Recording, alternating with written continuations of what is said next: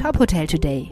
Die Nachrichten des Tages für die Hotellerie von tophotel.de. Mit Sarah Leoni. So reagiert der DEHOGA auf das Entlastungspaket der Koalition. Die Ampelkoalition hat am Wochenende ein drittes Entlastungspaket beschlossen. Zu den Maßnahmen gehört unter anderem auch die Verlängerung der 7% Mehrwertsteuer für Speisen in der Gastronomie.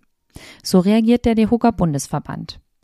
Die Hoteliers und Gastronomen in Deutschland leiden unter der Kostenexplosion bei Energie, Lebensmitteln und Personal, erklärt Guido Zöllig, Präsident des Deutschen Hotel- und Gaststättenverbandes. Umso wichtiger sei die am Sonntag im Entlastungspaket verkündete Verlängerung der 7% Mehrwertsteuer für Speisen in Restaurants. Das Beibehalten des reduzierten Mehrwertsteuersatzes ist das richtige und dringend benötigte Signal für die Branche in einer herausfordernden Zeit, das Mut und Hoffnung macht, sagt Zöllig.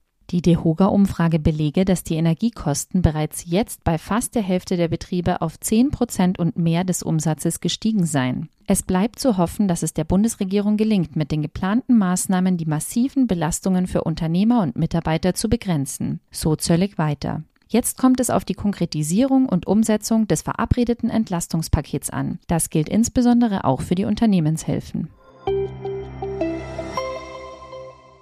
Der Bundesgerichtshof hat entschieden, Reiseportal muss Echtheit von Hotelbewertungen überprüfen.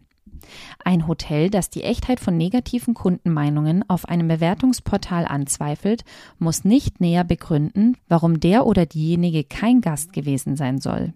Grundsätzlich reiche die Behauptung, dass es keinen Kontakt gegeben habe, heißt es in einem noch unveröffentlichten Urteil des Bundesgerichtshofs. Das Portal sei verpflichtet, dem nachzugehen und die Bewertungen zu überprüfen. Tut der Betreiber dies nicht, hat das Hotel nach der Karlsruher Entscheidung Anspruch auf Löschung der fraglichen Bewertung. Zuerst hatte das Fachportal Legal Tribune Online über das Urteil berichtet, das eine beteiligte Anwaltskanzlei ins Internet gestellt hatte. Ein BGH-Sprecher bestätigte die Echtheit. Geklagt hatte ein Ferien- und Freizeitpark an der Ostsee mit rund 4000 Betten, der auf einem großen Portal mehrere schlechte Bewertungen bekommen hatte. Der Park hatte das Portal aufgefordert, die Bewertungen zu entfernen.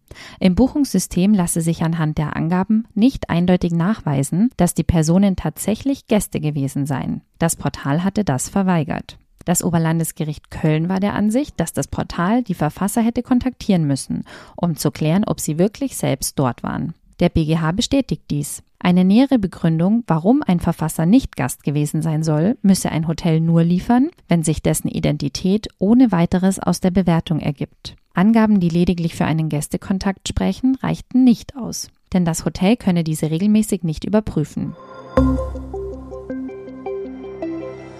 Weitere Nachrichten aus der Hotelbranche finden Sie immer auf tophotel.de.